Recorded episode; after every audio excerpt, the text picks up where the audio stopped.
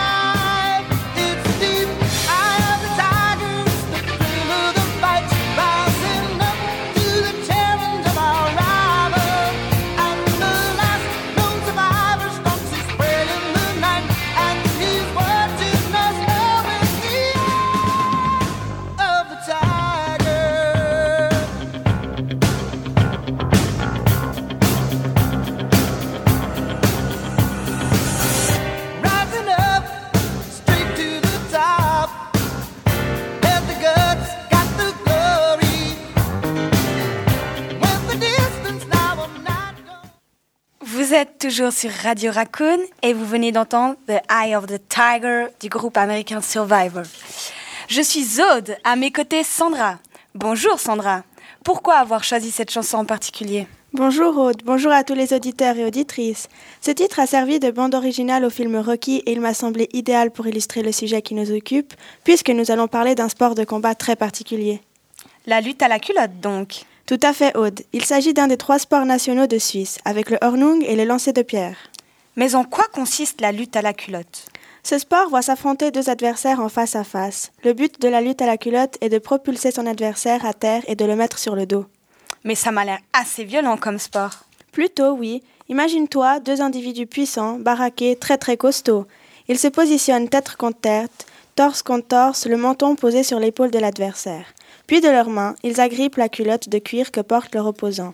La manœuvre consiste à soulever le lutteur, à le déséquilibrer pour le jeter à terre, sans pour autant lâcher la culotte des mains. Il existe une cinquantaine de prises de mouvements techniques, différents pour mettre son adversaire au sol. Rassure-moi, ce combat se déroule sur un tatami ou un tapis de mousse au moins. Pas du tout, mais effectivement, pour amortir les chocs violents, la lutte se déroule dans un large cercle de sciure.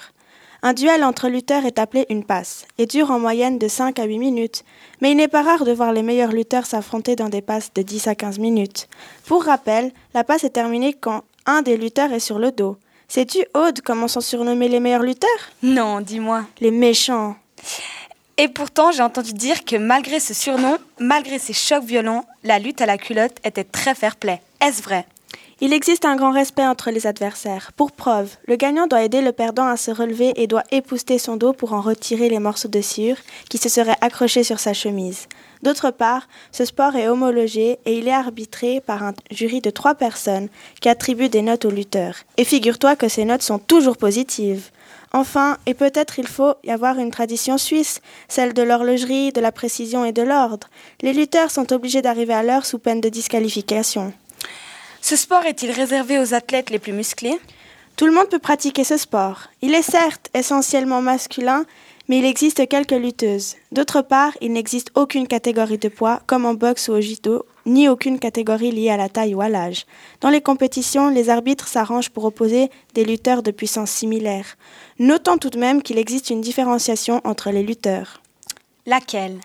Celle des origines urbaines ou rurales des lutteurs. Je m'explique. Ce sport est très ancien et remonte au Moyen Âge. Des fresques vieilles de 800 ans dans la cathédrale de Lausanne attestent d'ailleurs de l'ancienneté de la lutte à la culotte. À l'origine, il n'était pratiqué que par des paysans des montagnes de Suisse centrale, autrement dit par des gens issus de la partie alémanique de la Suisse. Ce qui explique pourquoi ce sport national est dominé par les Suisses allemands et est un peu moins connu en Suisse romande. Exactement, mais depuis le Moyen Âge, ce sport s'est démocratisé et peut être pratiqué par tous les habitants de Suisse. Néanmoins, la tradition forte veut que l'on puisse différencier les lutteurs issus des campagnes de ceux issus des villes. Comment? Par la tenue vestimentaire, mais nous verrons cela dans le reportage suivant. J'ai hâte d'en savoir plus. Merci beaucoup Sandra pour ces explications passionnantes sur ce sport. Nous allons maintenant écouter un second titre, Young, Wild and Free de Wiz Khalifa et Snoop Dogg. Is this thing on? Word. so what? We get drunk. So what? We smoke weed. We're just having fun. We don't care who sees. Oh, shit. So what? We go out. Hey, let me get a lighter, That's how it's supposed to be. Cause you know I'm high as Living fuck.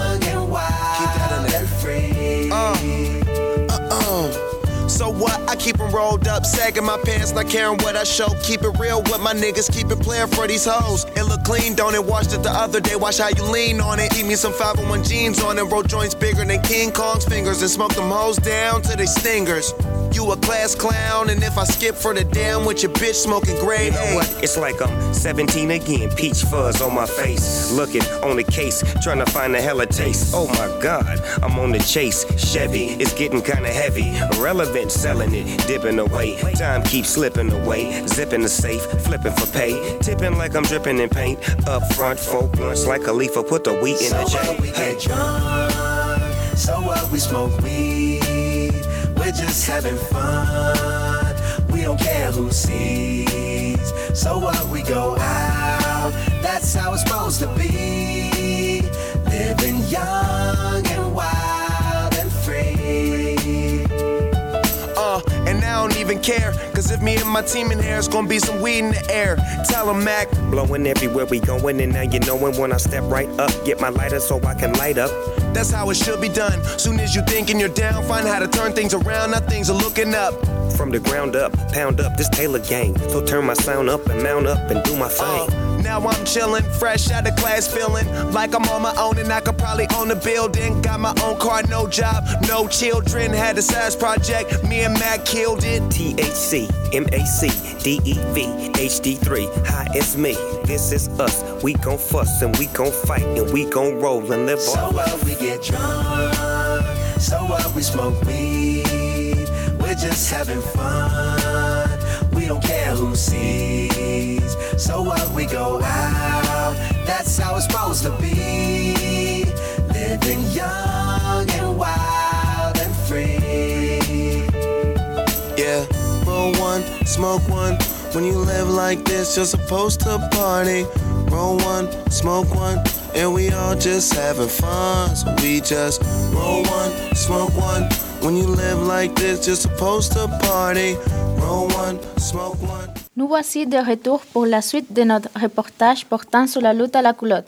Cette fois-ci, pour présenter le reportage, Karen au micro accompagnée de Victoria. Dis-moi, Victoria, quels sont les objets particuliers liés à ce sport de combat? Bonjour à toutes et à tous. Commençons par les habits si vous le voulez bien. De façon générale, les lutteurs doivent jouter en portant des vêtements convenables et propres. L'habillement est composé d'une chemise, d'un pantalon, de la culotte que l'on passe par-dessus le pantalon et d'une paire de chaussures. Mais en fonction des origines des lutteurs, ces habits seront différents. Euh, comment cela Tu te souviens que Sandra nous a expliqué que les lutteurs pouvaient être issus de zones rurales, campagnes et montagnes ou des villes? Eh bien, en fonction de cette provenance, les vêtements seront différents. Les athlètes vivant dans les villages sont appelés les bergers, et ils lutteront en arborant fièrement la chemise traditionnelle suisse à Edelweiss. D'autre part, leur pan- pantalon sera foncé. Et les lutteurs venant des villes? Ces derniers sont appelés des gymnastes. Ils sont obligés de porter un modeste t-shirt blanc ainsi qu'un pantalon de la même couleur. On peut là aussi y voir une marque de tradition, puisqu'il s'agit de la tenue de tout premier gymnaste des années 1900. Par contre, la règle suivante est la même pour tous. Les vêtements ne doivent porter aucune marque distinctive ni aucune publicité. Ils doivent en fait être sobres. Ainsi, les pantalons multicolores et les tenues fantaisistes sont strictement interdits. On fait entre berger et gymnaste le seul vêtement commun est la culotte. Euh, Peux-tu nous la décrire? La culotte, avec sa partie basse retroussée, doit être en toile de jute. Elle est donc très solide. Elle est munie d'un ceinturon en cuir et doit être adaptée à la taille du lutteur. Si tu veux t'en offrir une, il t'en coûtera entre 110 et 140 francs suisses. Elle est effectivement la même que tu sois gymnaste ou berger. Et les chaussures? Hormis cette règle de sobriété et d'interdiction des marques publicitaires, il n'existe pas de règle liée au coloris. Par contre, il est impératif que ces chaussures soient des chaussures de gymnastique, qu'elles aient des semelles douces comme nos baskets et sans crochet pour les lanières. Ces derniers points- ce dernier point est lié aux mesures de sécurité des crochets métalliques pourraient blesser sévèrement les lutteurs. Dans cet esprit, si le pantalon est fixé par des bretelles, celles-ci doivent être fixées par des boutons et non par des clips. Peux-tu maintenant m'expliquer quel est ce cercle de sciure Bien sûr, avec la culotte, la sueur est l'ingrédient clé de la lutte suisse. Le cercle en lui-même qui sert de ring à nos lutteurs fait entre 8 et 14 mètres de diamètre, une taille imposante. La couche de sciure doit avoir une bonne épaisseur, environ 15 cm de copeaux, afin d'absorber au maximum les chocs brutaux lorsque les athlètes sont précipités au sol. Mais deux monstres, tout un muscle qui s'affrontent dans de la sciure, ça doit dégager beaucoup de poussière, non? Justement, pour éviter ceci, la sueur est humidifiée. Ainsi, avec le poids de l'eau, les copeaux se volent moins. Mais le combat entre les lutteurs soulève des particules de bois qui volent un peu partout, dans les yeux, le nez et la bouche des lutteurs. D'ailleurs, pour éviter que des lutteurs n'avalent ces morceaux de bois, sais-tu ce qu'ils ont imaginé? Et non, euh, quoi donc? Eh bien, pour éviter qu'un sportif avale par mégarde de la sciure, les copeaux de bois sont salés. Ainsi, en cas d'absorption, les goûts très forts de sel, du sel déclenchera une réaction automatique de rejet de l'objet par le corps humain. Ah, Très ingénieux. Merci Victoria pour toutes ces informations passionnantes. Avant de laisser la place à Leslie et Jocelyn pour la troisième partie de notre dossier, voici un titre de Robin Thicke et Blue Red Lines.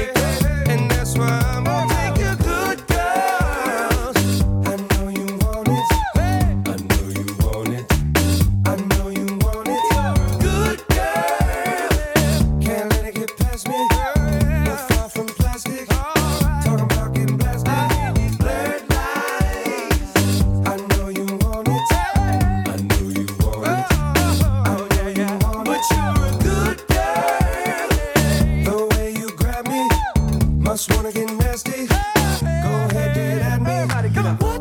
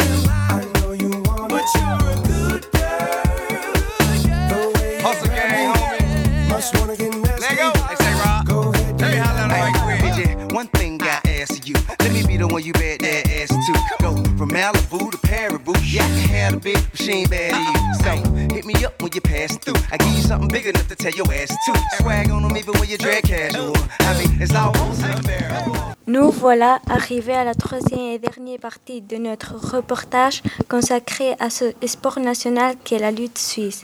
Pour présenter le reportage, Leslie au micro accompagnée de Jocelyne. Je crois, Jocelyne, que tu vas nous parler de compétition. Exactement, Leslie. Comme tout sport, des compétitions ex- existent à différents niveaux, mais parmi elles, une remporte tous les suffrages. Laquelle? Il s'agit de la rencontre au niveau national. Elle, por- elle porte le nom de lutte fédérale. Cette année, cette grande lutte se déroule en Suisse romande, plus précisément à Payerne, dans le canton de Vaud. En quoi est-elle exceptionnelle? Cette rencontre sportive précise est en fait exceptionnelle sur plusieurs points. Par son ampleur, sa durée, sa logistique, sa capacité d'accueil, entre autres, mais aussi sa rareté. Commençons, si tu le veux bien, par ce dernier point. Des rencontres ont lieu tout au long de l'année, mais la lutte fédérale, qui regroupe les lutteurs de toute la Suisse, ne prend place que tous les trois ans. Par conséquent, la dernière lutte fédérale ayant lieu cette année, il te faudra attendre, il te faudra attendre 2019 pour assister à la prochaine. Aura-t-elle lieu en Suisse romande également? Non, Leslie. Elle se déroulera dans le Tessin, la partie italophone de notre Suisse. En fait, tous les 300, la lutte fédérale change de région li- linguistique. De fait, celle-ci n'a lieu que tous les 15 ans en Suisse romande. La toute première lutte fédérale s'était déroulée à Berne en 1895. Celle donc nous parlons est la 44e. Et si tu vas sur le site internet de l'Association de lutte suisse, tu verras que des compétitions sont prévues avec une date fermée jusqu'en 2030. Tu nous parlais d'ampleur. Que tu veux dire par là? Eh bien, figure-toi que la lutte fédérale est l'événement le plus important de, de Suisse, en nombre de spectateurs, avant même les grandes rencontres musicales comme le célèbre Paléo. Ainsi, en août, sur trois jours, la foule s'est déplacée en masse et la compétition a été suivie par près de 255 000 personnes. Elle a aussi été retransmise sur nos chaînes de télé. Mais en termes de place, comment il fait pour accueillir autant de monde? Tu as raison de soulever ce point. L'épreuve de lutte fédérale occupe une surface de 90 hectares. Pour ce faire, l'armée a été mise à contribution, non seulement pour son personnel de soutien et la logistique, mais aussi pour fournir un emplacement suffisamment grand. En fait, la lutte fédérale a pris place sur l'aérodrome militaire de Payerne. 5000 militaires étaient mobilisés auxquels se sont joints 4000 bénévoles. Mais ce n'est pas tout. Comment cela? Tu imagines bien qu'un aérodrome militaire ne comporte pas d'arène, de cercles, de sûrs et encore moins des gradins pour recevoir du public. Les organisateurs ont donc créé un stade temporaire avec une capacité de 52 000 places assises, ce qui fait, ce qui fait que cette structure s'avère entre les plus grands stades temporaires du monde. Effectivement, c'est impressionnant.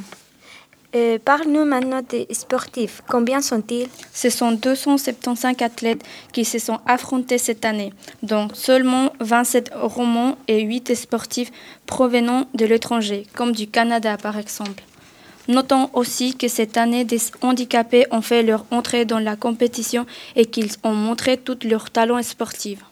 Et quand remporte le grand gagnant? Il y a bien sûr un vainqueur, mais d'autres sportifs remportent des prix. Par contre, il n'existe, il n'existe aucun prix en argent, mais plutôt des prix en nature, conformément à la tradition. Les prix vont de la couronne de feuilles de chêne en plastique, en passant par des paires de skis, de cloches de vache, jusqu'au jusqu'au gain suprême, un taureau. Comment ça, un taureau? Tu veux dire un vrai taureau, l'animal? Tout à fait, le vainqueur a remporté et ramené chez lui un vrai taureau de 1,8 ans mètres et d'un poids de 1100 kg. Il y avait d'ailleurs d'autres prix vivants à gagner, comme des guénisses et des chevaux. Et qui est le vainqueur de l'édition 2016 Il s'agit de Glarner Mathias, 30 ans, un Bernois de Meringen. Mathias est un prof de sport qui a remporté depuis ses débuts 108 couronnes de trois, dont 3 fédérales. Mathias, nous te saluons et nous te félicitons pour cette belle victoire. Tout à fait, Mathias. Bravo et bravo aussi à tous les lutteurs. Et maintenant, voici un titre de Kiss.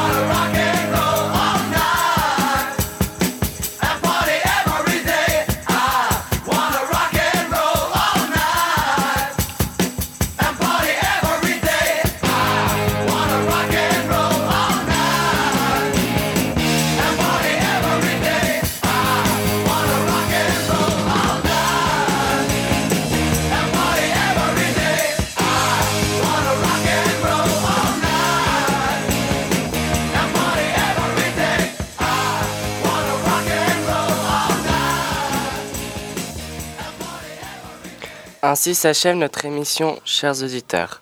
Nous espérons qu'elle vous a intéressé et que vous en savez désormais plus sur ce sport de titan qu'est la lutte à la culotte, notre sport national suisse. Je prends congé de vous en remerciant surtout l'ensemble de la classe de Raquin, de l'établissement scolaire de l'Élysée pour la préparation de ce dossier particulier. À bientôt.